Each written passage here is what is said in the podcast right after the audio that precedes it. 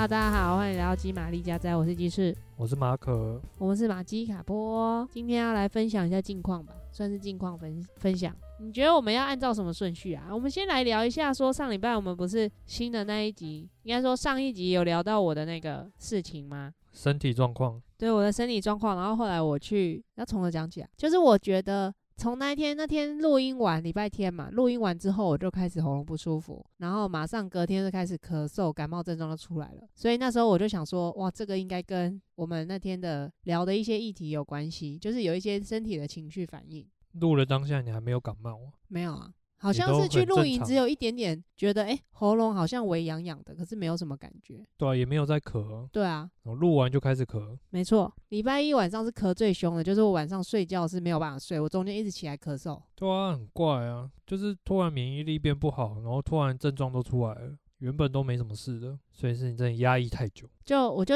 心里知道说这应该跟我的情绪释放有关，因为我以前也有过这样的经验。之前怎样？也是。我之前是左边的背很痛，很久以前，好几年前了，应该是四五年、三四年前的事情。那时候是左边的背很痛，然后怎么处理都没用，就是我拉筋啊，或是放松那边的肌肉都没用。然后那时候我同事有跟我说，这个应该是里面卡住。就是身体里面的筋膜卡住，没有办法靠这些东西。然后那时候也是找我同事治疗，然后我同事刚好上完身体情绪释放的课，然后那时候就有去处理到这个地方。也是处理到一些情绪的议题，这样，所以这次就有一个感直觉告诉我，应该是需要处理的。刚好我也跟我同事有约颅颈椎治疗的时间，就是在礼拜二、礼拜一晚上最不舒服嘛，然后礼拜二我就跟我的 case 都请假，那我就想说，不管怎样，我礼拜二一定要去找他治疗就对了。即便请假也要去治疗，就是一定要去一趟治疗所。刚开始治疗的时候，还先闲聊个大概两三分钟，之后我就跟他讲说我过年发生的事情，嗯，就是我就自己开这个口说，哎，我们过年发生了哪些事？这样，我同事就开始有点进入那个状态，我不知道怎么讲，哎，就是会开始去多问你一些问题，然后你就知道说，哦，现在开始在做比较深入的那个治疗了。哦、就不像平常的聊天，平常的聊天我们就是像这样子，像上次录音这样，就单纯讲这个议题发生什么事情。对啊。但是那个时候他就会说，你现在有什么感觉，或者是就会开始问多一点，说你身体有什么感觉，或者是你情绪有什么样的表现之类的，就是开始会多问。哦，你就知道那个开始治疗了，所以通常都会这样。我自己比较大的情绪反应都是这样子，因为我大概就是经历过两次比较大的，之前都是小小的，一点点连接到一些事，连接到一些事这样。这两次就刚好都是跟我爸有关的事情，就是上一次也是跟我爸有关，然后这次也是跟我爸有关了。但两次是不同事件，其实是同一个时期的事，就是我小学的时候的事，但是是不同的事，嗯、呃，算是整体算同一个大事件，但不同的分支事件。啊，就都是那个小那个小学大概四到六年级期间期间发生的事，嗯，然后上一次处理到的是我小六的事情，然后这一次处理到的应该是我小学四五年级那时候的事，就是我在过年的时候有跟你聊谈到的事情。哦，记得好清楚。对，这个事情，反正细节我就不讲，因为我怕我有我爸妈会听，或者是有他们的朋友会听，就是涉及到他们的隐私问题。对啊，我自己是没有觉得说这件事情不能讲。真的吗？认真？因为那不关我事啊。呃，就是他们的事嘛，比如说是我爸做的事情，或者我妈做的事情，他们两个夫妻之间的事情啊。因为我们毕竟还是用本人的形象在录这个音，所以我会觉得这可能会影响到大家看待他们的角度，或是看待他们的想法，所以我就想说这件事情我们就不谈这样。对啊，除非本人都同意可以讲。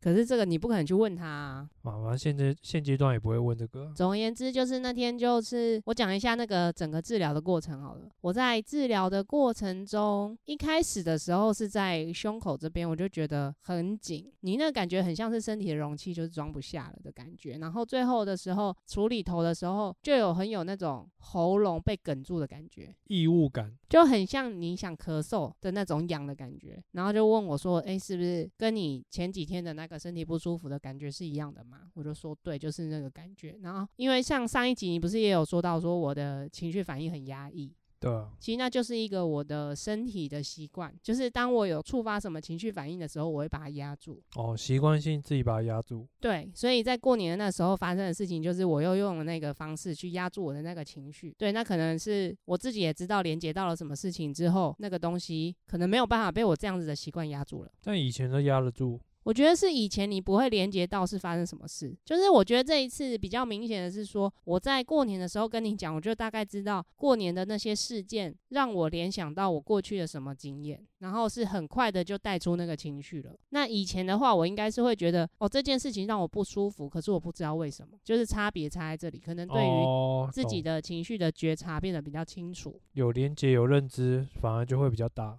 就是你就没有办法视而不见啊，然后那个东西就有点被引发出来的感觉嘛。那在治疗的过程中，就是我觉得那感觉就很像是说，在慢慢的把你那个压抑的东西打开。然后让你去看这件事情发，就整个事情是怎么样的影响你的，跟带给你的感受是什么。其实，在做的过程中也很有趣，就是慢慢的去厘清一些，除了除了我们前一集有讲到了一些情绪的反应之外，还有去讲到我常常做的梦，就我常常做跟我爸有关的梦。最诡异就这个，对，一开始的前几次梦，而且我记得我是这几年才开始做那个梦的，应该是跟你交往之后我才做那个梦。啊，之前都没有，印象中没有。那、啊、为什么？为什么跟我交往之后才会做这个梦？我不确定诶、欸，有时候可能就是你的潜意识在告诉你一些事情吧。之前可能还没有想要处理这个东西啊，而且这已经好久了，因为我上一次智商是二二年的事情，然后那时候智商就有去聊，稍微聊过说我做这个梦的事情，但那时候还没有像这一次这么深入的去连接说那个梦是什么情绪。就是我在这一次的治疗过程中，也有稍微去找到我做的那个梦跟那个影响我的事件之间的连接。所以其实从二二年之前就做类似的梦。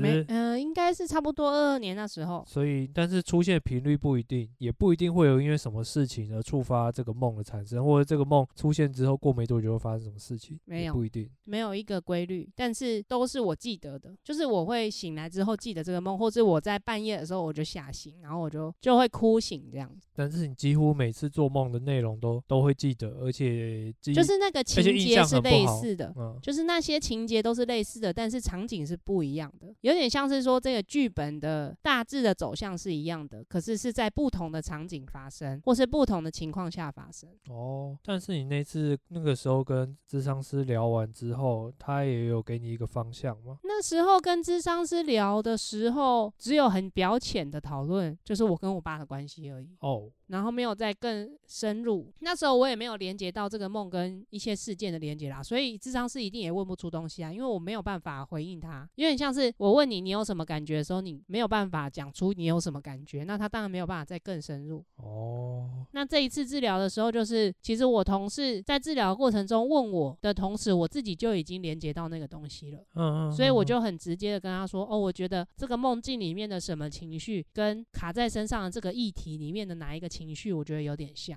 然后就可以就会很快的就进到这个状态。哦，酷哦！为什么会突然自己感觉像觉醒了一样？我觉得是我去年下半年开始有定期找同事治疗，应该有差，就是你身体会定期的清掉一些紧的地方吧。对，然后也比较有常常去做一些觉察啊，或者是情绪的记录之类的，你会对自己的认知再更更多一点。哦，那个时候清掉生理一些紧的地方，不不只是物理，也有心理。对，时不时会稍微有一些情绪的事件啊。然后加上我自己，我、哦、后来回想也发现，其实这半年我如果跟你吵架，我是不是都可以很直接的就说我在意的点是什么？哦，好像比较不会绕那么久。好像是，我不知道你的感觉是什么，你自己呢？你的观察嘞？我是觉得你一直都蛮知道自己在生气，生气什么点呢？然后你也会直接讲出来，因为你不怕讲了出来之后会被批评，或者是被鄙视之类的。因为反正我对我来讲，我觉得你你任何生气的点 你都可以讲出来，我都可以接受。就是反正这个是可以讨论的嘛，对你生生气的点都是可以讨论，即便再怎么好笑的理由都是，对吧？所以你就反而愿意讲，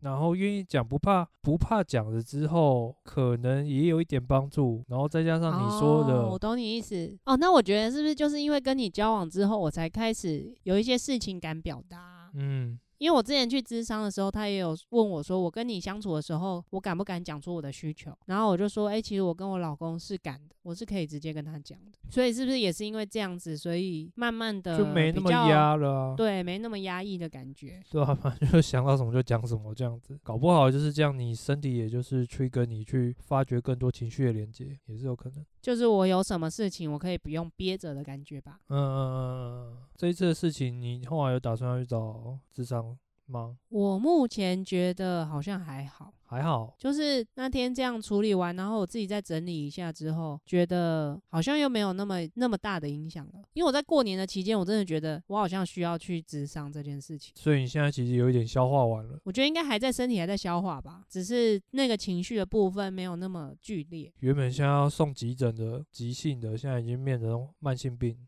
不是慢性 啊，慢慢的消退中，只是因为定期都还是有做那个跟我同事做治疗啊。然后我觉得找我同事也稍微可以处理到情绪的问题跟心理的那个状态，是因为他有学身体情绪释放的手法嘛。然后除了这个之外，他有去上张老师的课，所以变成他的在心理情绪这方面算是有学习的比较多。所以其实那过程真的会有点像智商啦。哦，一兼两顾，顺便处理物理，也顺便处理心理，对啊，可是这个真的是也要看人呢，因为你们是关系很好的状况，他、如果是一个第一次来的人，就不一定有用哦、就看人呐、啊，有的人对陌生人比较敢讲啊。然后我来分享一下那个治疗尾声，虽然我已经跟 N 百个人分享，然后我也在马基卡波的 IG 上分享过了，就是治疗尾声的时候发生了什么事情。反正在治疗尾声的时候呢，我的脑中刚开始脑中就是出现了小时候我跟我爸就是在第一个住的地方，在在很小时候大概两岁三岁的记忆，然后那个记忆是快乐的，就是是阳光普照的，然后是很温暖的感觉，然后他骑着摩托车载我去兜风，嗯，就是出现这个画面，然后我。同事好温馨哦。对，我同事问我说：“诶，有什么感觉？”我就说：“我知道他其实对我的付出是很多的。我觉得我之前理智上知道，但是我没有办法去接受这件事情。但是那一刻我就知道，哦，他的确是爱我的。”就是在我小时候的过程中，他是付出的蛮多，然后也算是一个好爸爸吧，因为他真的蛮疼我的嘛。然后他就问我说：“那还有没有什么其他感觉？”我就说：“哦，我现在知道他是这样子在付出的，然后中间发生的一些事情对我来说虽然有伤害，可是现在他就是一个事件了，但我也不会觉得说我想要跟他变回像以前那么好。”哦，也就是说因为那个距离就拉开了？对，就是我就会，我那时候就跟他说，我觉得那就现在就各自安好就好。好了哦，各自过各自的生活，然后各自过得好就好。我没有想要再去跟他有更多的过多的互动吗？还是说更多的付出？我啦，我这一边，我不会想要再去更积极的做一些什么事情。因为你觉得也没什么要弥弥补的，对。然后你觉得这样子这个距离很好，对。那也没有一定要有什么牵绊。也不是牵绊，就是你知道他还是你爸啊，但是就是现在这样就好啦。但也不想不想要再去干涉彼此的生活吧。然后我也希望就是他也不要来干涉我的生活。哦，就是有一个美好的距离。但我觉得其实是要认知到这件事情是有难度的，因为很多人他都会会期待自己跟父母的关系变得更好。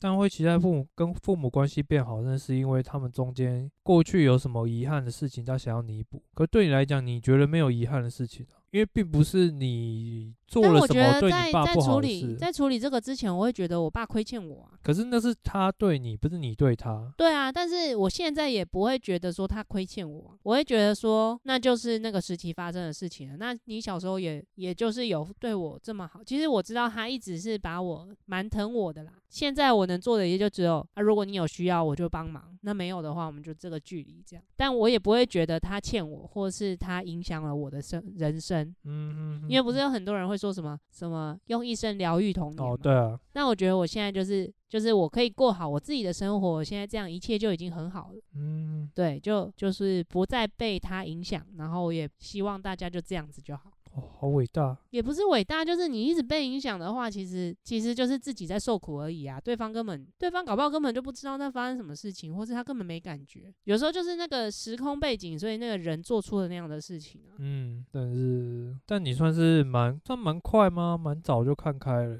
如果以你现在这个时间点来讲的话，可是跟他之间的事情也算是处理了好几年啦，算是。可是你真的正视这个问题，也是这三四年。因为我在这三四。四年前，我应该跟他是更疏离的。嗯嗯嗯嗯，就是从从我开始工作之后，我几乎是一年不见得跟他接触了几次，我也不会主动说要要一起吃饭。大学的时候就疏离了吧？没有没有，大学的时候还没有。我觉得是工作后。大学没有吗？大学没有，大学那时候他还会载我们回学校啊之类的。哦，那很好啊，就是你觉得感觉就是你自己化解开了。对啦，是我自己这一个层次啦。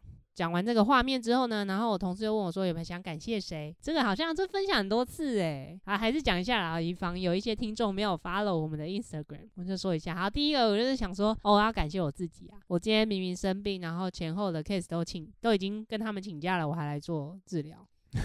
对，我就是觉得说，哦，自己，真伟大，自己身体。然后第二个就是感谢马可。然后那个时候讲到这个的时候，我就我就想说，我要继续讲。我其实心里已经知道我要感谢你什么，但是我就不知道为什么我身体就是没有办法控制的，就是流眼泪。那个感觉是心里很脆弱的部分被碰到。哦，感激涕零。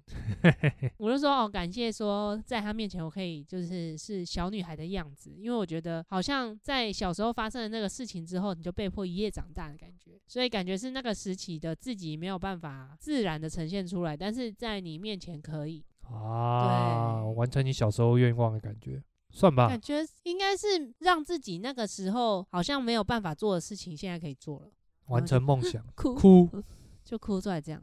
但也要感谢我同事啦，对啊，感谢他啦，真的感谢他，没有他的话，不知道处理多久，也不知道可不可以处理完，可能就会直接去找心理咨商啊，对啊，可能就要花更多时间，对啊，有可能。我觉得真的，大家如果有什么身体的状况，或是心理情绪的问题，还是要去寻求专业的协助。有时候自己是没有办法，自己是没有办法梳理这么多的。对啊，旁边人帮你梳理比较客观啊，比较理性。然后因为有时候问一问的时候，他在问你的时候，你自己也会有一些新的东西出现。就是虽然说我在过年的时候就有找到这个连接，但是也有其他更多的东西是我在这个过程中我才发现的，或是我才感受到的。嗯，所以我觉得这还是很重要，就是。为了你的身心健康着想，对啊，也算幸运的，刚好有这样的同事，有这样的专业。然后我自己也接触的很多啦，所以我觉得也是因为这样。哦，对啊，你也愿意相信这个，跟觉得这个是有用的。对啊，然后那时候做完治疗之后，当天晚上睡觉就不会咳嗽了。神。可是喉咙就是还是有喉咙的发炎症状，所以还是咳嗽啊、声音闭塞之类的。然后到今天是这两天，就是我喉咙很痛，然后吞东西都会痛到胸口这边。嗯。然后有没有想说是不是喉咙还是哪里发炎的很严重？可是又觉得很怪，因为这两天其实已经没什么咳嗽了，可是却这么痛。然后我今天也是趁空档就请我同事帮我评估一下，就说我的胸口这边卡的蛮紧的，应该是上礼拜处理完之后的一个状况。然后就是看我可不可以自己先把它放掉，或是我自己。自己做一些缠柔的运动的动作，嗯、哼哼去松动看看，哦、嗯，再观察一下。反正我下班下礼拜本来就有跟他约时间，所以这倒是还可以处理啦。那第一件事情就是聊一下我的治疗分享。诶、欸，关于这个部分，你有没有什么要分享的？就是当你听到我跟你讲的时候，你的心得。你原本是不是还很担心啊？对啊，因为你都说出现好几次，而且都是类似。你说做梦的部分。对啊。你主要是担心做梦，嗯，不是担心我现在身体的状况。哦、呃，我觉得身体状况应该是可以好的，只是要花时间而已。但是那个心做梦那个心理状况，这个是比较难治愈的。那个就。感觉好像，如果心里那一关一直过不去的话，它会一直缠绕着你，搞不好十年、二十年之类的。所以你你担心的是我会在又做那个梦？对，然后你会有相同的感受，然后相同连接，然后你的身体有相同的状状况会出现。只是目前看起来你都说 OK 了，可能不用智商，那就是再观察咯。就不知道这一次可能可以维持多久，因为搞不好之后又有类似的情境又出现了。哦，我同事有跟我说，可以再观察看看梦境有没有变化。哦，内容吗？可是梦境即便有变化，如果主轴是一样，的还不是一样？可是如果梦境有变化，就表示你的你的潜意识的想法有调整了啊！你就你不被那个东西给限制住了。那如果梦境都不会再出现，是不是最好？不知道，哦，不一定哦。对啊，我没有没有试过，也没有碰过这情况啊。说真的，以前我顶多就是一直梦到考试而已啊。多久梦一次啊？你说考试哦？不是这个，这个我没有特别记耶，但是前前后后应该有梦到四五次以上吧。哦，所以可能半年一次之类的。有可能。你听到之后有什么还有其他想法吗？关于我感谢你的部分，有没有什么话想说呀？觉得理所当然，应该要感谢我。哎、欸，我也是很伟大，付出很多哈。包容很多，我也是蛮辛苦的。我也包容你呀、啊，彼此彼此啊。好，第二个要分享的就是我们前几天，也不是前几天啊，昨天去看了台湾的纪录片《赤心巅峰》。你要先介绍一下《赤心巅峰》在演什么？这个介绍完之后，不爬山的人会有感觉吗？会知道我们在讲什么吗？你可以介绍一下，我看看你介绍的功力如何啊？啊，看超烂的。赤心巅峰呢，就是两个台湾的越野越野跑的跑者选手，算选手对对选手，然后他们去完成一个很艰难的一个高山越野跑的任务。那那个多艰难呢？就是他要从台湾北端，就中央山脉，大家都知道中央山脉，护国神山，护国神山，对，说台风来都没有用的那个中央山脉，都被打坏了。他从最北边中央山脉的起点，他是什么山？我忘记了。什么什么山啊？从南湖大山开始。对啊，对啊，对对对。从中央山脉这一整个山脊最北边的南湖大山的圣光登山口开始，然后他沿着这个山脊，这样一路跑跑跑跑跑跑跑跑跑，跑到最南端，跑加爬到最南端，打跑加爬到最南端。然后全长超过三百公里，哇！你有做功课哦？他昨天讲啊，你没看？哦、我忘记了。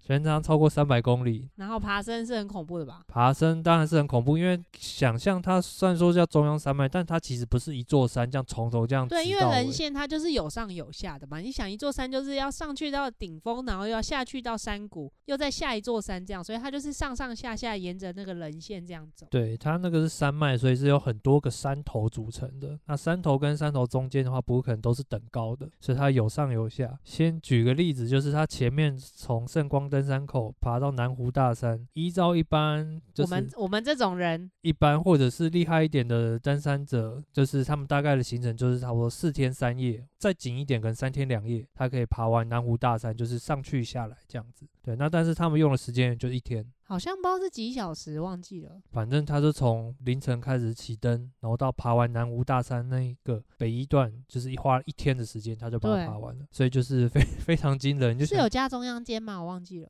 有啊，有中央间啊。那我们如果一般人，我们加中央间可能是要五天呢、欸。像我们这种体能，可能是五天哦、喔。你就先算一般呢，就是不管好四到五天，四四天是基本啊。对，然后他们就是把四天的行程变成一天，而且你要想的是，我们我们可能一趟出去是四天回来。然后我们就是累个半死就休息嘛。可是他们要把每一段都接着走，所以你的体能是就是从一开始到最后都要一直维持在一个状态，你才有个办法走完。对，就是一般人大概爬个三四天就已经体力大概快要耗尽了。虽然说我们一般人爬，我们是背重装上去爬，但是他们可能是轻装，因为他们是中间会有补给队，他们是他们这个任务的最主要目标是用最快的时间完成中央山脉的整个纵走，所以他们是轻装，可能是只背个水或者是简单的干粮，然后这样一路跑，中间有补给的地方再补给，或者是在。而且有时候甚至中间休息可能才一两个小时，就要马上接着走，就是很很疯。开头这个山就知道它这个整个任务的难度，然后再加上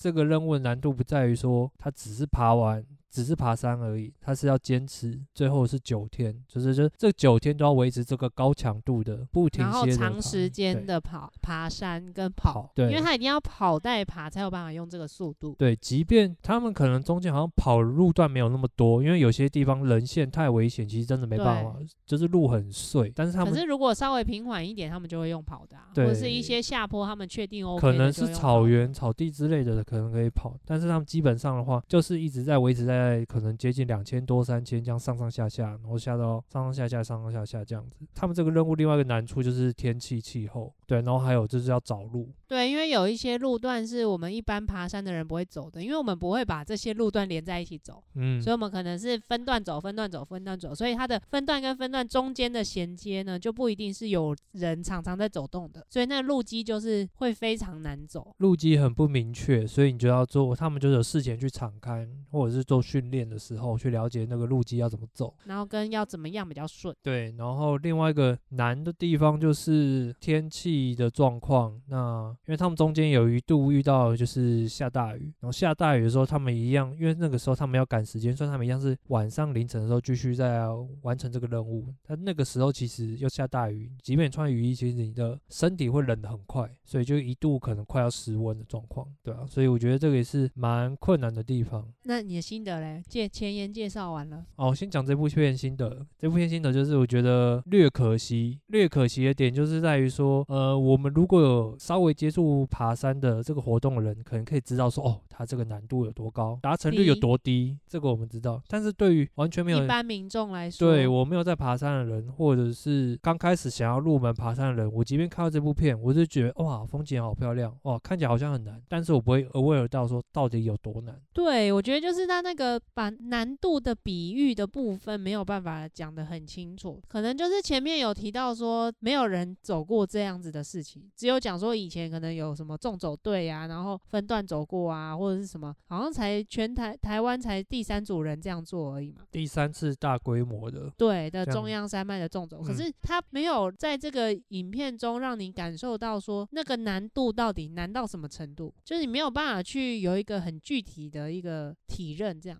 当然是因为我们有爬山，我们还稍微可以知道说，哦，这真的是就是不可能任务的感觉。可是我觉得对一般人来说，就是很很难 catch 到那个那个难度。对，我记得他电影里面有讲到一段，他那个好像光两天还是三天的爬升就三千多、四千多。对，大家可能爬升三千多、四千多的话，你听到这个数字，你也没什么概念。但是如果你把它换算成一零一的高度，你可能就会有概念。对，因为一零一高度我记得好像四百多吧，对吧？所以你看，如果是四十座四千的话，就是十座一零一，就一次。爬十座一零一的高度，一天，对，一天之类的，可能这样比较有感觉一点。对，就是可能要用比较一般民众的视角去解释这个难度这件事情。对，那当然他们可能初心也不是为了要让一般民众可以知道他这个他只是想要记录这一个事情，他是想只让记录下来这是历史性的一刻，然后记录一些台湾的山林的样貌啊，然后动植物的画面。以这个角度来说，我觉得算不错啦，就是它可以让人大家知道说，哦，原来台湾其实有。非常多的山，有很多超过三千公尺的山，这件事情真的很难得。然后有这样子的一个山脉，可以让他们这样走，跟沿途的风景，就是很多没在爬山的人是不知道，原来山上的风景是长这样。对啊，所以就是为什么露营不想要看大景，不需要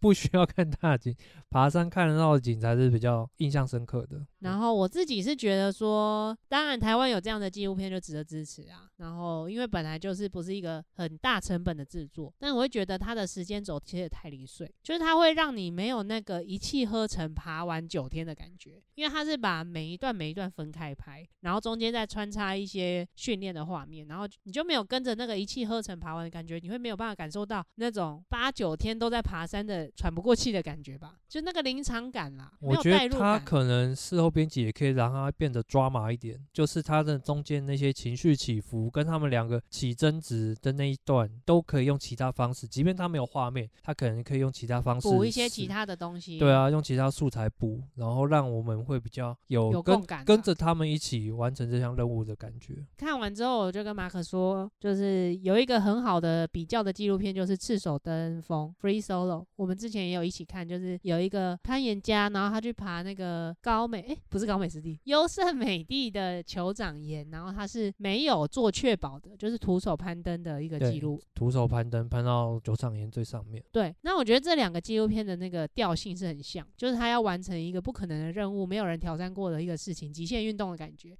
但是 Free Solo 他就把这个这个极限感呈现的很好，因为他就是把事前的训练啊，跟其他的攀岩家啊，在那边做攀岩的这个过程，你就可以知道说，光是要好好爬上去都很难了，何况你不做确保。对对啊，对啊。所以就是那个对比度出来之后，你会知道原来这个是一件那么难的事情。然后最后他又把爬上去这个酋长岩的过程一气呵成的拍完，你会你会跟着没有办法呼吸的那种感觉，就是 你要屏气凝神的跟着看。但也有，对，我觉得就是有点像这样的感觉啦，可能这个大纵走的拍摄。难度还是太高。我觉得大众的拍摄难度真的太高，因为因为没有人可以跟着他们这样子走啊。对啊，因为他们是讲要速度的，而且就是真的很危险，因为它是很多路段其实都是有断崖，然后就像你要很瘦的一些人线要过去，对，你要克服你的巨高的恐惧。像我之前去爬进龙岭，我看我就觉得很多很，很多地方我都觉得很可怕了，更何况他们那种的，就是摔下去真的是很可怕，就是两个摔下去都是一样惨了，就是反正最后就是拜拜。但是他那个是更裸露感，而且是更长的一段，对，然后又在高山的环境下，嗯，就是你随时也有可能会有高山反应。不过还是值得支持，大家如果他现在还有在院线的话，赶快去支持一下。有啊，他现在可能只剩下长春国宾有在播了，之前南港还有播，现在没播了。看完就是蛮想爬山的啦。看完之后就觉得，嗯，好，我要去爬南湖大山。哎、欸，一开始那个南湖大山的圈谷的画面出现的时候，我超想哭的。为什么？就是觉得很壮观啊，就是觉得很难想象台湾就是。就是有一个地方长这么厉害。天池山庄的画面出现，你就不想哭？天池山庄有啊，它有出现啊，连记都不记得。就是南湖的那个震撼感很强烈啦，加上他们沿着人线，如果有一些空拍机的画面，其实是很很震撼的。哦，对对啊，拍空拍机其实也是蛮耗成本的。看完之后就是想爬南湖大山，然后去拍个奇莱主北。哦，对啊，奇莱主北刚好也都是他们有爬的，欸，都是有啊，还有都是中央山脉。能高安东军，我个人是还好，哦哦，因为我对于纵走路线目前还没有想法。但是能高安东军算是商业登山里面比较好的一个纵走路线了，就是你还是可以找协作，然后可能不用自己背帐篷之类的。对啊，然后再挑战个中央间，耶！再说好，赤心巅峰就到这边，下一个就是马可的主场了。马可今天发生了一件悲惨的事情，也没有什么多悲惨啊，大家可能都遇过。我要先前言一下，就是昨天我们在去看电影是要买票的时候，我不是打电话给陈女士，打给你妈？对，马可的妈妈，对，叫陈女士，外号叫陈女士。我打给陈女士，然后就要问一些事情，然后她跟我，她跟我说，我们过年的时候不是有拿衣服去给她，她要拿去拜拜，然后她说她拿去拜拜的时候，一起去拔杯都拔拔伯杯，真的假的？对，然后她就问那边的庙公，然后庙公就说，哎，为什么会拔伯杯是谁的问题？然后她就说是我的问题。你对，你给哪一件衣服啊？红色那件啊。哦哦，就你跟我见面、跟我认识的时候穿的那件衣服。好，哎、欸，你昨天没跟我讲这件事、对，我刚才想到，然后说宝宝不会是我的问题。然后我妈问说什么样问题？然后说哦，她哦可能今年多注意一点，可能不管是骑车 或者是出外的时候，哦，出外的时候，对，主要是出去外面的时候。对对对，可能要小心一点之类的。然后我妈就多帮我点一盏灯，点光明灯，好像是另外一个什么犯太岁之类的吗？对，忘记了，反正说平安的灯这样子，所以就扣回来今天。那那最后有保到杯吗？点完灯之后就就可以了，他还是没有，他怎么结我也不知道。他是说他有特别多点一个灯给我，然后就是提醒你说要注意安全。对，他跟我说、啊、你要注意安全啊，骑车也是啊，不要骑快之类的。然后就我今天骑车就马上就 就马上爆了，可是也我我也没有撞到人，我没有出意外，只是车自己。所以就是他帮你点那个灯的化解嘛，对，哦、对，他帮我化解了一个危机。而且重点是我们两个昨天才一起去北台北市的市区，哎，当然昨天骑车也都很正常。但我前一阵子就一直觉得你车子滑滑的。我不知道为什么滑滑的，就是我觉得它好像一个是比较正哦，比较正是对啊，对不对？嗯、然后再来一个是，我觉得转弯的时候感觉滑滑的，可能是跟你的刹车有关，对不对？刹车或轮胎吧，就是我觉得好像会快要滑出去的感觉。哦，今天呢，我就骑车上班，骑到一半，我停完红绿灯，然后要准备要上桥，那个斜坡，我是刚过完那个斜坡之后，已经上去了，对，已经上去了，然后准备要到平的地方，正准要平路的时候，就突然就这样嘣嘣的一声，我听是很大声的，哦，我自己听很明显，是很像那个有的人会排气管爆一声，对对对对，没有那么尖锐，但是它就嘣这样子一声，然后就哎、欸、奇怪，怎么速度一直慢下来，然后我吹都没有用。是啊、哦，车子就越来越慢。对对，这样，就就就就这样滑又滑的，就是哎，干奇怪，怎么会这样？然后你吹油门，车子没反应，还是是有反应但不会动？有反应不会动，就是嗯，引擎有声音，但是都不会动，然 后就这样滑，哦，然后就停下来了。然后后面的一直在扒我，我就干。重点是因为上下班时间的那个桥真的很可怕，大家车子都超快，就是要一直对啊，就咻咻咻咻这样子。对。然后就看怎么办，然后我就看后面在扒我，就不管不管他，我就赶快立中柱，然后反正他们就旁从旁边绕过，然后他们看轮胎也没怎样，我们也没有爆胎，我以为。是爆胎，你吹油门，轮胎也是会转嘛，对不对？轮胎不会转啊？是哦，轮胎不会转，因为我想说它是不是有前轮还是后轮是驱动的？没有，反正就轮胎不会动。对，不会动。然后，但是我怎么吹？我想要再把中柱用下来，然后再再骑，可是也没办法骑。然后我就想说啊，干，抓塞。然后我就只好慢，就是熄火，这样一直推推推推推推下桥。对，推下桥，然后看到车一直从我旁边吹经过，这样很可怕哎、欸。今天下班的时候就想说，刚好桥下附近有一家机车行，我就推到那个机车行附近这边停好车，然后下班的时候去上班。对，然后下班的时候再走过来看一下，给机车行看。然后他说哦，就是机车皮带断掉了，所以就今天就就一个车，然后换个皮带。幸好就是它是在桥上，然后我前后其实都车距车距没有很近，对，不然马上大家就会那个了。可是因为你的车子是慢慢的变慢啦，所以可能后面的人也就就也会慢慢的，近对啊，也会慢慢停下来。就是幸好也没出什么意外，没有自己雷残、摔车或撞到人之类的，算是不幸中大幸，对吧？反正那台车那么老，就是换个零件好像也不为过。然后加上你其实，在换这个皮带之前，你在换机油的时候，他就建议你刹车皮跟那个什么盘要换嘛，对不对？对啊，轮盘要换。因为他就说你那个刹车皮也磨得差不多了。欸、对啊。欸、你车子好了是不是？他没有赖我啊，干，我是明天没车用。哦，反正我觉得就是不幸中大幸，就是没事，反正最后只是修个车就好，人也没怎样，那就好了。所以车子要真的要勤保养。对啊。可是皮带断掉这种东西，你去换机油的时候，他会帮你检查吗？嗯、呃，没有特别检查到这一块啊。对啊，一般好像不会特别去检查这个诶、欸，还是说我们要每年一次要大大保养之类的？可能自己要到吧，或者是有些机车行会固定帮你记里程数吧，那你就他就可能会提醒你，哎、哦，里程多少，你可能什么东西要注意，要检查了之类的。对对，那那个时候。我觉得是因为你是接手你爸的车，所以你不知道他之前车况怎么样啊。对啊，但就是你接手了，你也没有先整理嘛。因为刚刚不是讲到你跟陈女士通电话吗？对啊，那就要讲到我们跟陈女士，哎，可以说陈女士跟林先生、林老先生来跟你沟通的事情。那个电 话应该是因为要沟通的事情之后再接着讲吧，对不对？哦，对啊，嗯，就是一个是一开始是林老先生要打哎，应该是我先，应该是我爸先，哦、你先，对你先，你先讲。对我爸就是说什么，呃，我们这礼拜六要扫墓嘛，然后就是问说扫墓晚上谁要参加，然后我就没有回他这样，然后他就打电话来，就说，哎。你晚上会不会要参加？我就跟他说我没有要去扫墓啊，然后他就说那、啊、时间不是早就跟你说了，为什么不行？因为他们晚上原本他原本是要统计说晚上有一个餐会，我们家人小朋友要不要参加？哦哦哦。然后我就说啊，我有事情啊。他说不是早早七早八早就已经跟你们讲时间了吗？我就是怕你们有这种有这种事情，所以才要先跟你们讲啊。结果你现在又不行什么之类的。然后我就说那我就是不行啊。然后他就挂我电话。而且这个在这是在我 CST 完处理完跟我爸议题之后，马上我爸就这样爆炸。对，然后我就想说啊，反正我就是不要去啊，我也不想被他情绪勒索，就对。然后我就跟我弟他们讲这件事情，我原本是担心我弟他们会介意，说我都不参加，就是扫墓的活动。然后后来我弟他们说没差啊，他们也不想去啊，但是反正他们会去这样。我的这个事情结束之后，马上就换你接到你爸的电话。就是老林就打给我说，哎、你在干嘛？我在吃饭哦，在吃饭哦。啊，怎么晚车？哦，我刚刚刚在等啊，排队啊。哦，人很多。欸、对啊，哎、我跟你讲哦，那个清明节的时候我们要去扫墓。啊，你清明节要干嘛吗？哦，我清明节啊，有事啊，有什么事？我去爬玉山啊，爬玉山。啊，你跟谁去？啊，还能跟谁去？这样子。哦，四间都要爬、哦。对啊。啊，你们抽到了？还没啊？还没抽到？那可以啊。那我说可以什么？我要去扫墓啊。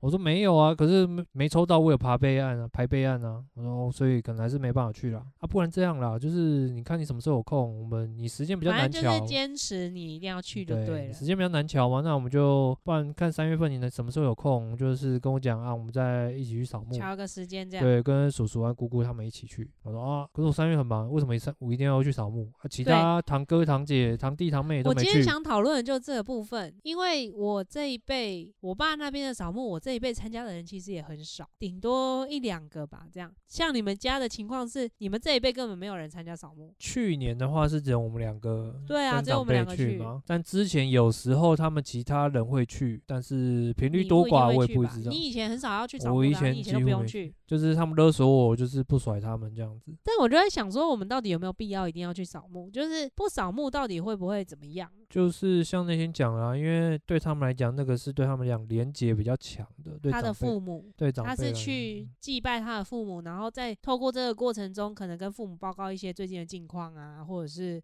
呃这一年发生了什么事情啊，然后子女发生什么事情啊，比如谁谁谁结婚或谁谁谁生小孩之类的。对，就是有点比较那叫什么？就是说做人不能忘本之类的，饮水思源。对，我自己是觉得，就是你叫我，就有点我自己也站不住脚。就是什么意思？就是我不会觉得说去扫墓是一件不好的事情，但是动力偏低。对，我动力偏低，然后我也觉得饮水思源 好像很重要，就是毕竟也是你的长辈亲戚，对对对对对，就是你的阿公阿妈生下你爸嘛，对，不然才有你嘛，对啊，你不然你这样子这么不。不孝好像不太好，而且一年也才去个一次，好像也可以理解，就是没有那么想去，所以就是没有那个动力去，就觉得。哎、欸，我觉得我的感觉也是这样，就是我知道这个对他们来说很重要，然后要去跟阿公阿妈拜拜这个事情，好，可能真的很重要，我也知道。然后我以前我从小到大，我们家的扫墓我是一定会去的，除非以前常常在二二八年假的时候扫墓，然后碰到什么球赛，那当然没办法嘛。球赛是吗？我们以前球赛很常办在办在二八大富杯，什么大富杯？就是全台湾的那个附件相关科系的比赛啊，大富杯。哦哦哦，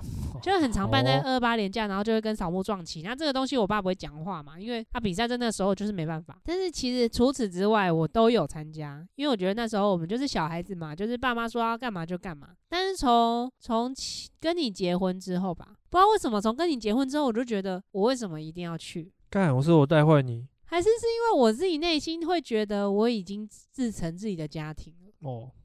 我觉得我自己好像是因为这样欸，就是我已经自成我的家庭了，所以你们今天叫我做什么，我应该有我的选择，我可以选择了。嗯，我自己的感觉是这样，因为像我妈那边的扫墓，我去年也没去嘛，那今年也不一定会去啊。可是那一边的扫墓的话，我会觉得如果我时间可以的话，我会想去。可是时间不行的话，我也是跟她说哦，我要干嘛，所以没办法去。然后他也不会勉强你，因为我妈他们不太会说啊，你就一定要回来扫墓啊这样。我觉得我妈不会，是因为我妈其实是女儿，老一辈的那一边是女儿是不用结婚后是不用回去扫墓的，我以为是宗教的关系。不是，因为我们那个天主教是可以拿香拜祖先的啊。可是我姑姑也都会去扫，然后我妈也都会去扫。我觉得是因为那是他们是对自己的父母这一辈，哦哦哦然后我们家的扫墓是对更上面的。哦，就是除了自己的阿公阿妈之外，还有什么阿祖啊，什么高祖父，还是什么祖坟的那种，就是你会见到很多亲戚，然后你根本不认识，叫不出来谁是谁。可能从小有看过，知道是谁啦，可是你永远搞不清楚他们之间的那个亲疏远近这样。然后我妈那边也是会拜到一些很高的，就是很远很远源头的那种亲戚，不是亲戚，祖先，因为他们算是比较早就在台湾的嘛。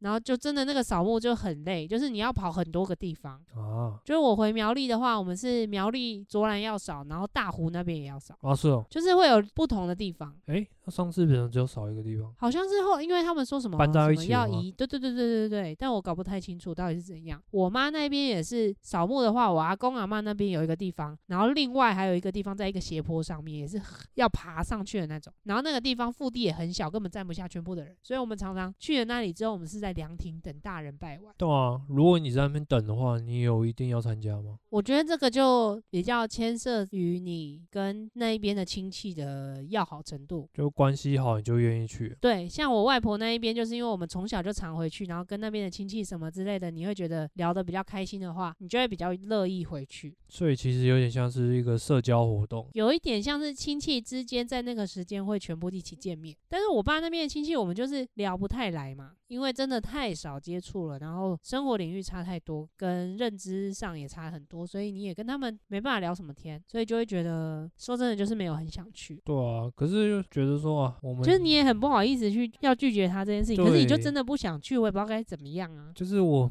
家里都没有特别供奉一个祖先牌位，祖先牌位或者是神堂之类的，然后再供奉这些长辈们，然后这些事情都是由比如说叔叔在处理的。然后现在扫墓的时候，他说啊，我们就只有一年，可能就是逢年过节去去拜个拜扫墓而已，好像平常这些事情都不是你在处理的，那你常常去一下，好像也也说得过去，就是这样。所以你后来还是去了嘛？你还是跟他们说你哪一个时间可以？我就跟他压一个，反正我就只有那天早上有空，要不然的话其他时间你就要等清明清明清要么他们不行，要么我们不行。对，要不然你就等清明节后。然后他们说好，那就那个早上，所以就我。我觉得这就很像大家之前常常在讨论的除夕到底要不要跟公婆家一起吃这件事情，就是其实不差那一个晚上，就是你也只是那一个晚上要跟公婆家或是跟亲戚一起吃饭，可是有时候你就是不想。有些人啊，我不是说我，因为我觉得我去你们家算是过得蛮开心的啦。但是有些人他就是不想啊，他就是想要回他自己家啊，就是有点像这个感觉。的确就是那一天而已，可是我就是不想，我就没有想去，我就没有想要花这个时间。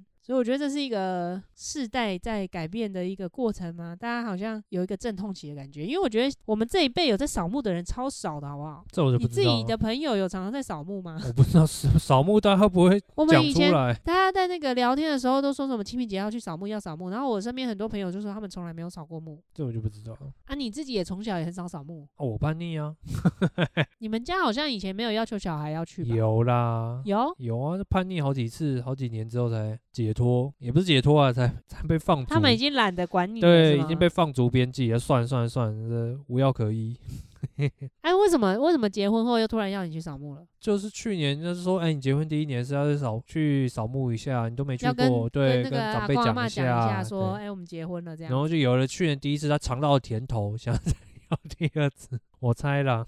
我欢迎听众跟我们分享，你们有没有回去扫墓，跟你们对于扫墓的想法。对啊，因为现在其实有很多代代祭祀。代替的代，就是你放在比如说灵骨塔或什么的，然后那个地方会帮你祭祀，或是甚至之前因为疫情的关系有线上祭祀，就是现在有很多管道了，然后再加上那个埋葬的方式越来越不一样，有些人可能想要树葬、花葬或是海葬之类的，也不会像以前有一个墓可以扫啊。因为像我家都是在灵骨塔里面的。但是，所以你去其实也就是在那个地方，然后拜一下，然后可能去看一下塔位，嗯，看一下。但因为真的没有情感的连接，所以就是没有那么强烈啦，不会说完全没有啦，一定都还是有。不过就反正今年先这样，明年再看状况喽。我就没办法嘛，马可就没假，我们清明年假就是得要出去爬山或什么的嘛，多天的时候就是要用那个连假的时候啊，对不对？对，千错万错都是我没有假。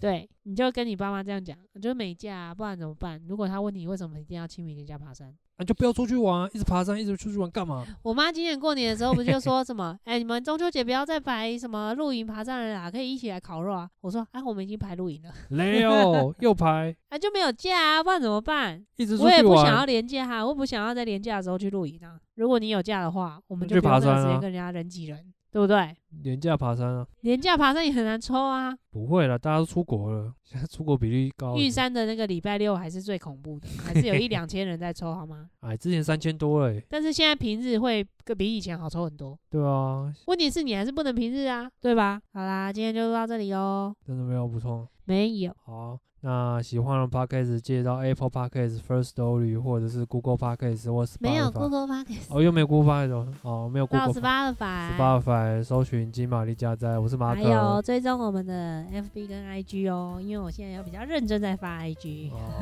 哦，我是马可。分析师。拜拜。拜。